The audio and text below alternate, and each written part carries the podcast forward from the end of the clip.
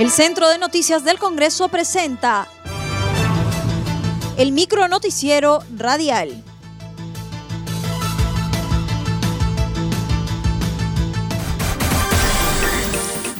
¿Cómo están? Les saluda Anaís Uceda. Hoy es jueves 24 de diciembre y estas son las principales noticias del Congreso de la República.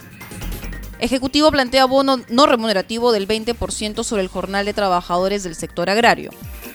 El congresista Anthony Novoa Cruzado, presidente de la Comisión de Economía, anunció que el análisis técnico para la redacción del dictamen de la nueva ley agraria estaría listo en las próximas horas para su posterior debate en la comisión y en el Pleno.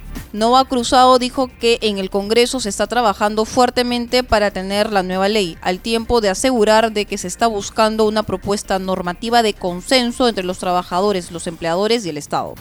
En la reunión participaron los ministros de Economía Waldo Mendoza Bellido, de Desarrollo Agrario y Riego Federico Tenorio Calderón y de Trabajo Javier Palazos Gallegos, quienes presentaron la propuesta del Poder Ejecutivo.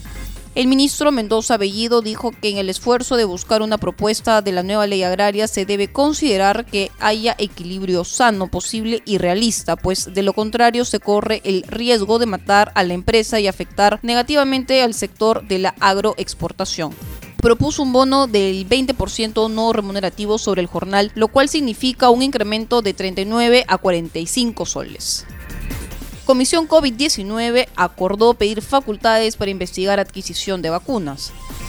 A solicitud de la legisladora Tania Rodas de Alianza para el Progreso, la Comisión Especial COVID-19 acordó por mayoría pedir facultades para investigar el proceso de adquisición de las vacunas contra el SARS-CoV-2. La decisión se tomó luego de la participación de la presidenta del Consejo de Ministros, Violeta Bermúdez, y la canciller Elizabeth Astete, quienes informaron que en el primer semestre del próximo año se inmunizará por lo menos a 24 millones de peruanos adultos. Ambas autoridades pormenorizaron las gestiones que heredaron de las dos anteriores administraciones y el estado actual de las negociaciones para contar con la vacuna seguras para la población nacional. Por su parte, la presidenta del Consejo de Ministros, Violeta Bermúdez, informó que la propuesta final de acuerdo de fabricación y suministro con Pfizer no está suscrito aún porque algunas cláusulas requieren análisis más profundos para determinar compatibilidad con las leyes peruanas y los alcances de la responsabilidad que fuera asumir el Estado más allá del monto del contrato. Sin embargo, sostuvo que continúan conversando con dicha empresa. Se han dado ajustes en la estrategia de negociaciones en marcha para acelerar la conclusión de preacuerdos y contratos de suministro.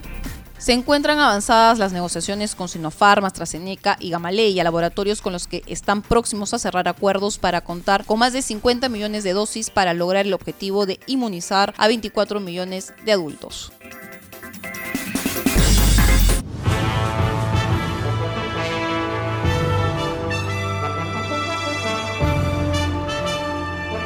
Hasta aquí el micro noticiero radial del Centro de Noticias del Congreso, una producción de la Oficina de Comunicaciones.